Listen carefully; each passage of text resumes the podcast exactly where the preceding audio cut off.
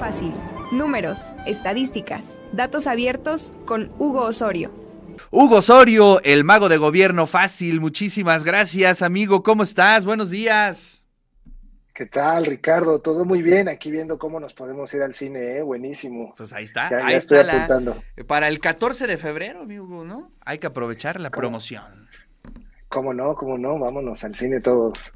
Oye, eh, ho- hoy te traigo eh, eh, datos en relación al Día Mundial contra el Cáncer, que fue el pasado 4 de febrero. El INEGI presentó un comunicado eh, en el cual, bueno, saca estadísticas nacionales y, bueno, nos dice que en 2021 se registraron 1.122.249 defunciones en el país, de las cuales el 8% eh, 90.123 se debió a tumores malignos, ¿no? Y, bueno, nos muestran aquí la- las tasas de defunciones por tumores malignos, eh, un aumento que, se presenta ahí por cada 10.000 personas en 2010 a, a, a- a 2021, es un aumento de 6, eh, 6% me parece que es acá, lo, lo, lo que aumenta es un 6 puntos, de 6.09 a 7.06 es una eh, un punto eh, de tasa lo que aumentó en estos 11 años que está midiendo el INEGI. Eh, aquí podemos ver cómo va. Si te acuerdas, apenas vimos los datos de exceso de mortalidad. Igual representan una disminución en 2021, aunque es otra, otra enfermedad, ¿no? Y también nos dice cómo está la tasa de defunciones. Estos son datos a 2021, que son los más recientes que tiene precisamente el INEGI. Y aquí, bueno, en 2021, la Ciudad de México, Colima, Veracruz, Sonora, Chihuahua y Morelos fueron las entidades con la tasa de función por tu- tumores malignos más altas del país. Aquí podemos ver eh, la escala de colores que tiene este mapa por entidad. Eh, aquí está Sonora, Chihuahua, Veracruz, la Ciudad de México y por aquí anda Colima, ¿no? Que andan entre un 7.8 y un 9.3 por cada 10.000 habitantes en cada entidad federativa, ¿no? Eh, son datos, ¿no? Y luego, bueno, si nos vamos a ver eh, por grupos decenales o por, o por grupos de edad, según sexo, bueno, a partir de los 50 años hay un incremento más dinámico en la tasa de defunción por tumores malignos, tanto en hombres como en mujeres, aunque a partir de los 60 años eh, la tasa en cada grupo de edad es superior en los hombres, ¿no? Ahí, ahí se puede ver cómo empieza a ser eh, mayor este, este aumento en los hombres, ¿no? Entonces, ah, son, datos que están ahí, que, que son precisamente eh, de- del INEGI, también tiene datos en cuanto a relación a estado civil, y podemos ver, bueno, que afecta más a las personas casadas, ¿no? No, no quiere decir... Ah, eh, caray, ese dato está factor, muy, ¿eh? este, muy dirigido. es una advertencia, ¿no? No, no, no, para nada.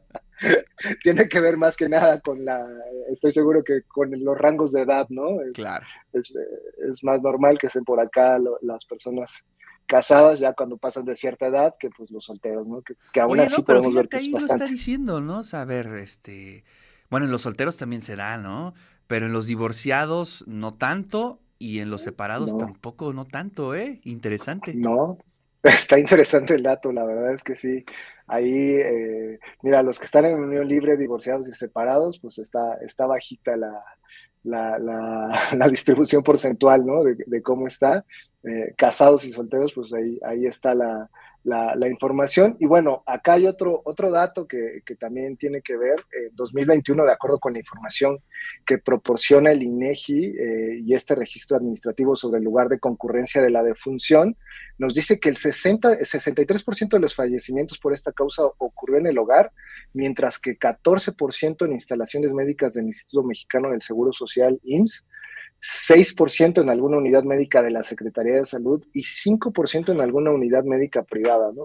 Entonces, eh, este es un dato a señalar. eh, en, estas cifras, el, el, el INEGI ya había dado un reporte de que las defunciones habían ocurrido casi el 50% del total de las enfermedades en el hogar, ¿no? Entonces, esto aquí otra vez en tumores, bueno, pasa más allá del 50 y pasa a ser el 63% de las personas que fallecieron en, en, en el hogar, ¿no? Entonces, ahí, ahí son datos. Y luego sobre el tipo de, de, de tumor por grupo de edad, eh, bueno, está a señalar bastante, ¿no? Entre las y los jóvenes de 20 y 29 años, la principal causa de función por tipo de cáncer fue la leucemia. eh, y para las personas adultas y mayores de 60 años y más que fallecieron por tumores malignos, la principal causa en los hombres fue el cáncer de próstata y en las mujeres el cáncer de mama. Claro. ¿no? Eh, este es eh, un dato aquí que, que está, es a señalar, hay, hay, hay, hay, que cuidarse, hay que hacer los exámenes pertinentes, pero precisamente son datos que, que, publica el INEGI aprovechando este Día Mundial contra el Cáncer que fue el pasado 4 eh, de, febrero y, bueno, ahí están los datos, ahí está la, la, situación, nos quedamos con esta gráfica. Eh, por si, por si están pensando casarse, no, no es cierto. Sobre todo porque pues son, los datos, ¿no? Hay, hay, que tener más en cuenta, yo creo que este de rango de edad, que es el que más llama la atención, ¿no? De qué está ocurriendo ahí. Claro. Sí, no, no, no, hay que hay que subrayarlo, ¿no? Este, pues son los datos, eso se arroja, pero pues no tiene nada que ver, ¿no? Este, sí, hay, que, hay que decirlo, pero interesante y sobre todo los rangos de edad, ¿no? Es decir, al llegar a los 50 se acentúa de forma mm, dramática este, eh, los números de cáncer, ¿no? Sí, sí, sí, las defunciones por tumores malignos aumentan. Eh, podemos ver cómo la, tasa por cada 10.000 habitantes eh, anda en, sin pasar de las decenas y a partir de los 50 pues ya estamos en 11 para el total, ¿no? En hombres a 9 y mujeres al 12, ¿no? Entonces, bueno, eh, tal vez es bueno empezar a partir de los 40 ya, empezar a hacerse chequeos. ya sabemos cáncer de próstata, cáncer de mama, es, necesario hacerse, hacerse revisiones, pero sí, justo lo que mencionábamos de la otra gráfica, eh, pues no hay correlación, ¿no? Son datos que están combinados, es una, es una manera de analizarlos, pero es como aquel, aquel de que más personas se, se ahogaban eh, durante el verano porque se vendían más paletas de hielo, ¿no? No hay una correlación entre la venta de paletas con esto, el que estés casado, ¿no? En realidad tiene que ver con factores de edad, y, otros factores, ¿no? Que aquí, bueno, es, es una manera de mostrar los datos, eh, pero también habría que tomar en cuenta esta información del rango de edad, que ya lo habíamos visto precisamente con, con la COVID. Eh, nos convertimos en, en, en, población vulnerable o en riesgo, dependiendo de las comorbilidades y el rango de edad en el que nos encontramos. Aquí pasa más o menos parecido, es, es un segmento parecido al que afecta y bueno, la tasa de, funciones aumenta a, mayor, a mayor edad. Exactamente, y sí, hay que estar ahí muy atentos. Obviamente sí, eh, hacernos los estudios pertinentes, no sé, pues me imagino que después de los 45 años, pues cada seis meses, ¿no? Para estar ahí atentos a todo lo que suceda, pero también lo que platicábamos en la primera columna con nuestra rectora, la importancia de ser conscientes de nuestro sistema inmune, ¿no? Es decir, eh, tratar de alimentarnos lo mejor posible, hacer ejercicio, eh, cuidar mucho el tema emocional del estrés, que eso está causando, está teniendo muchas consecuencias, ¿no? También la importancia de nuestros hobbies, de esos momentos de relax, como que aprender a vivir de otra forma. Ya vimos que eh, este tema eh, de la superproductividad, lo único que nos deja es precisamente estos escenarios y estos números, entonces hay que tomarlos en cuenta. Sí, sí, justo sobre, sobre lo que me mencionas, bueno, también hay uno que siempre se nos escapa y es el dormir bien. Exactamente. Eh, eh, ese es un tema que, que siempre se, se, nos va, ¿no? A veces eh, decimos, bueno, eh, no pasa nada, soy, soy, me desvelo, pero pues hay muchos estudios que dicen que es muy difícil recuperar el sueño. Eh, de hecho, eh, la UNAM dice que los mexicanos duermen más que los americanos, 9 horas 45 minutos contra 8 horas 31 minutos. Este es un, boletín que sacaron hace algún ratito, pero aún así yo la verdad siento que, que, no dormimos tanto, o sea, a lo mejor en promedio, pero yo, yo, siento que no, no, no, no. Lo normal es dormir ocho horas, ¿no? Y ocho horas eh, no se nos da a todos y, por ahí vienen muchos problemas como, los que estaba mencionando la rectora, ¿no? Eh, el, cuidar nuestro cuerpo, el, estar en el lugar en el que estamos y bueno, el estrés, la superproductividad sí nos está acabando, ¿no?